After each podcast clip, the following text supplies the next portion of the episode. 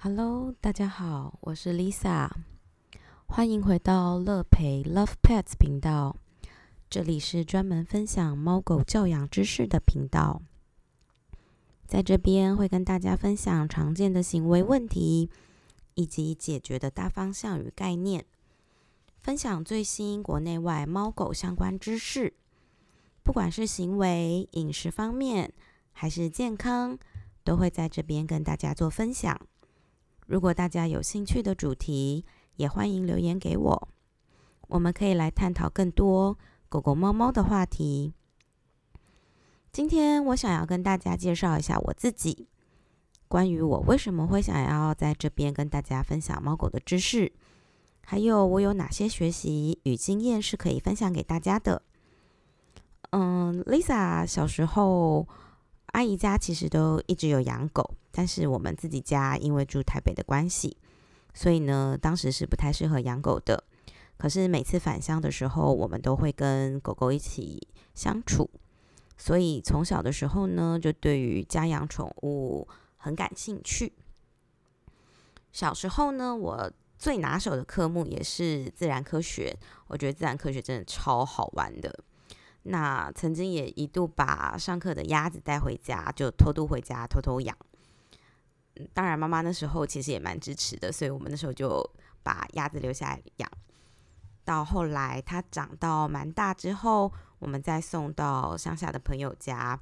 就是因为刚好他那里有一个池塘，所以他可以收留我们家的鸭子。所以后来呢，就一直觉得动物相关是非常有趣的事情。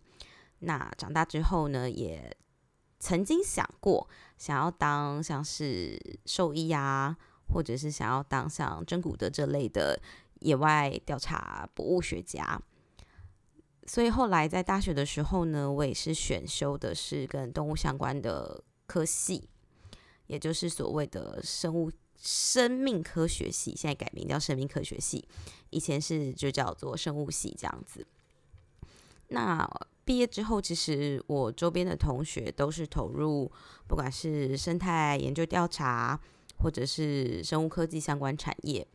那当时我也一直认为，我就是会当野外的动物调查员，当研究助理。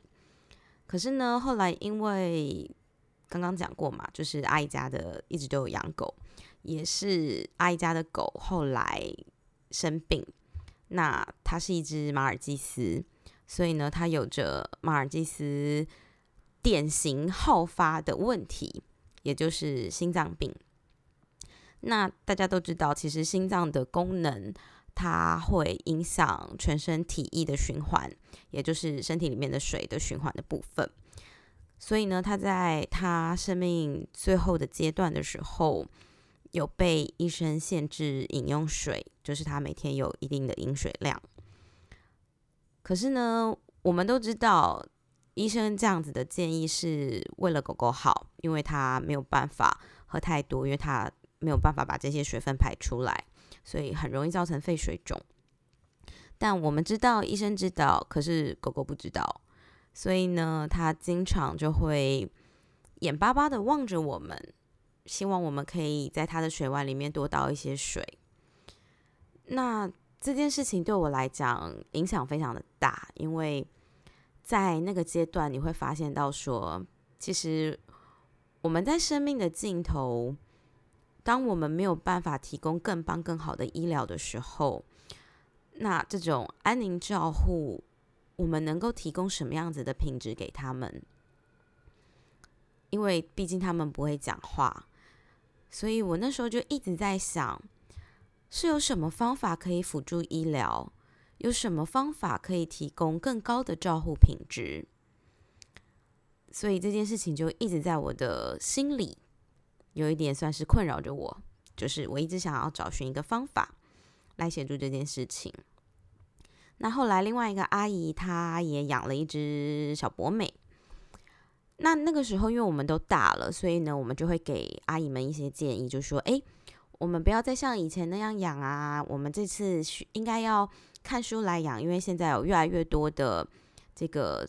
照护书、照养书，那我们应该就要跟养小朋友一样，照书养，而不是像以前照猪养。那当然，事情肯定是不会这么简单的，不然我就不会在这里说 podcast 给大家听。所以呢，那时候我们照书养，就想说，哇，那我们一定可以养出一个类似台青椒的孩子。可是呢，照着书，却没有想到这只狗后来还是有行为的问题。那如果大家想要详细看一下到底发生什么事情，我们做了什么，然后狗狗又发生什么事情的话，嗯，大家可以上参考我在方格子的文章，有一篇叫做《照书养还是照猪养》，意外开启行为训练疗愈师之路的这篇文章。所以呢，就是前面的狗有健康问题，后面的狗有行为问题。所以我就在想说，哇，那糟糕了，这只有行为问题的小狗，它也不爱吃，因为就被我们练的，它后来非常的宁可不吃东西，也不愿意放弃它现在正在做的这些行为问题。所以呢，我就在想说，到底我们还可以怎么办？传统的训练好像用食物训练的话是没有用的。那我后来在二零一四年接触了美国 T Touch 陪伴动物疗愈师的课程，就一脚踏入这个宠物相关的行业。我在学习动物知识的路上，跟一般的训练师不太一样，因为很多人是先训练才接触 T Touch，或者他至少当时是宠物饲主，那他们可能也曾经听过一些训练的课程，然后才。认识 T Touch，但是呢，当时我的状况是我们家没有狗猫，就是我们家根本没有动物，除了蟑螂吧。我在想，当时下除了蟑螂，我们家是没有其他任何的小动物的。那所以，我当时也没有接触任何的训练，所以呢，我是完全就是一个新手，加入了 T Touch 的课程。那什么是 T Touch 呢？T Touch 它其实是一个快速协助动物回到身心情绪平衡的方法，当然它也可以辅助医疗增进健康，同时呢也能透过改变身体的姿势，改变许多行为的问题，当然也可以增进动物跟人之间的信任关系。当我开始透过 T Touch 协助更多动物与他们的家人时，我后来也就对于这个宠物方面的这一块，觉得非常非常的好奇。我就开始对于不管是狗狗的行为也好，心理也好，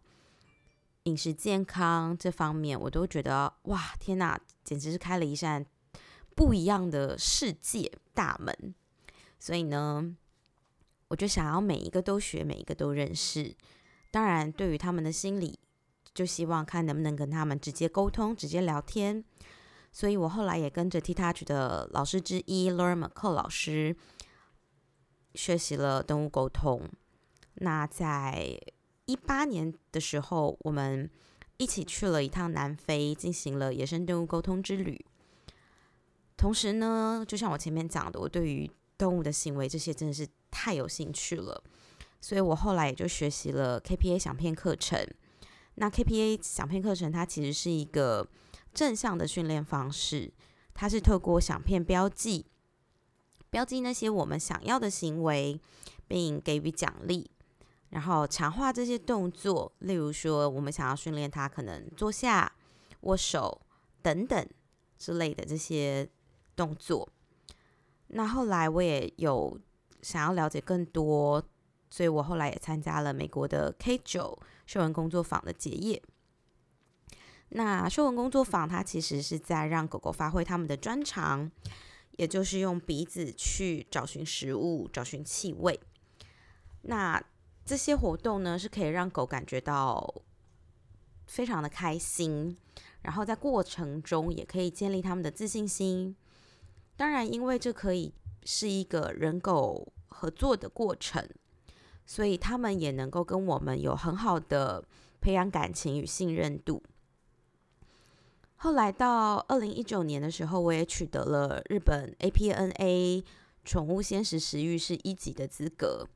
那这堂课是有关于吃东西，尤其是吃手做的鲜食这方面，也就是熟食这一个部分。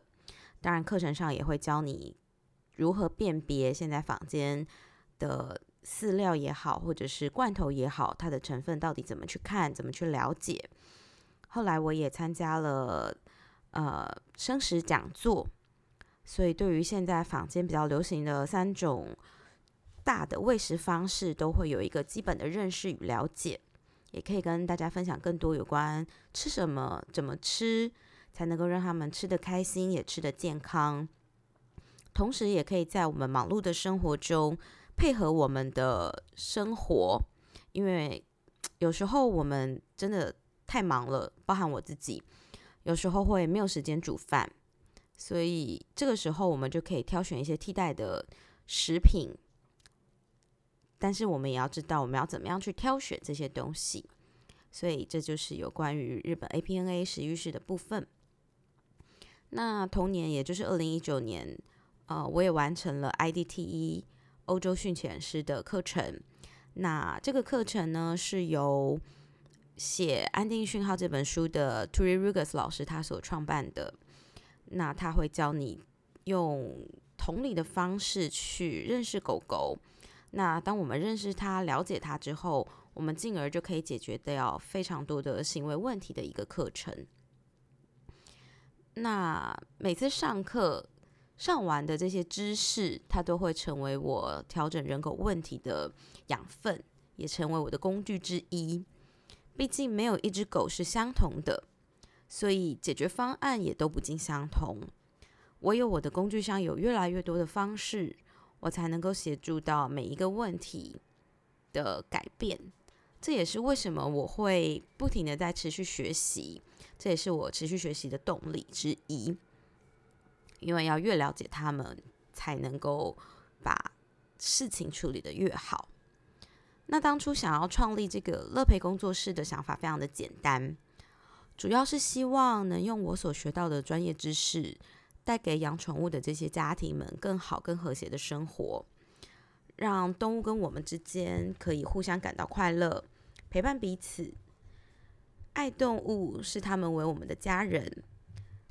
是现在大家都是这么的认为。可是呢，我们也同样看过太多猫狗天生的天性与自然的行为被我们误解成为是他们喜欢捣蛋、故意调皮、故意想要惹我们生气。可是却忽略了，其实这些行为表现是我们长期以来培育他们的。目的，像是可能大家会讲说，像边境啊，或者是像柯基啊，很喜欢吠叫。但其实有时候这就是因为他们天性是这样，因为他们以前的工作需要这些吠叫的能力。可是当他们变成宠物犬的时候呢，变成家庭陪伴犬的时候，这些就会让我们感觉到非常的困扰。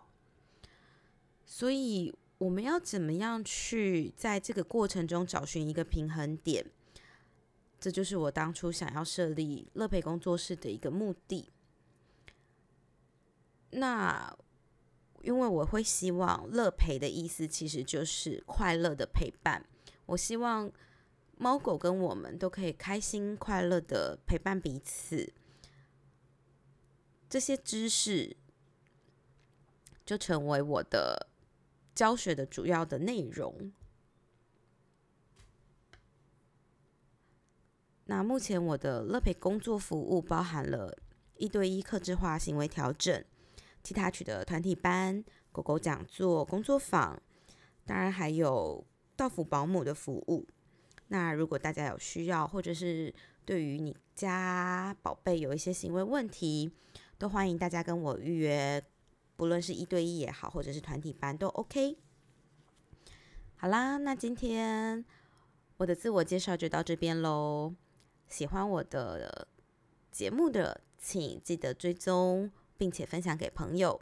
那如果有想听的内容或者是疑问，也大家欢迎上脸书或者是上 IG 找乐培 Love Pets 跟我互动。我们下次见喽，拜拜。